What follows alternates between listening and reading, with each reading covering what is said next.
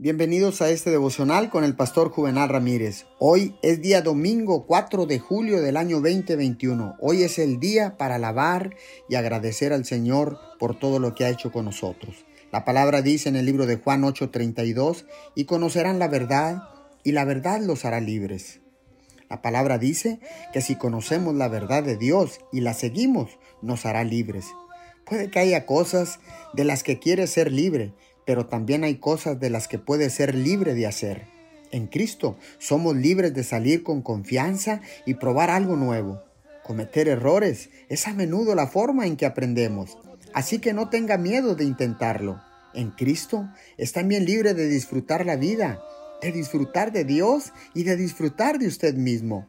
Jesús no murió por nosotros para que nos sintiéramos miserables, sino que vino para que pudiéramos tener vida y tuviéramos vida en abundancia y disfrutarla. Señor, gracias, porque ahora sé que no tenemos que vivir en la esclavitud del miedo, la duda o la inseguridad. Ahora sabemos que somos hijos de Dios, redimidos, perdonados y con poder. Viviremos hoy con la confianza y la seguridad en ese amor que Dios tiene por nosotros, por ti. Eres libre en el nombre de Jesús. Amén.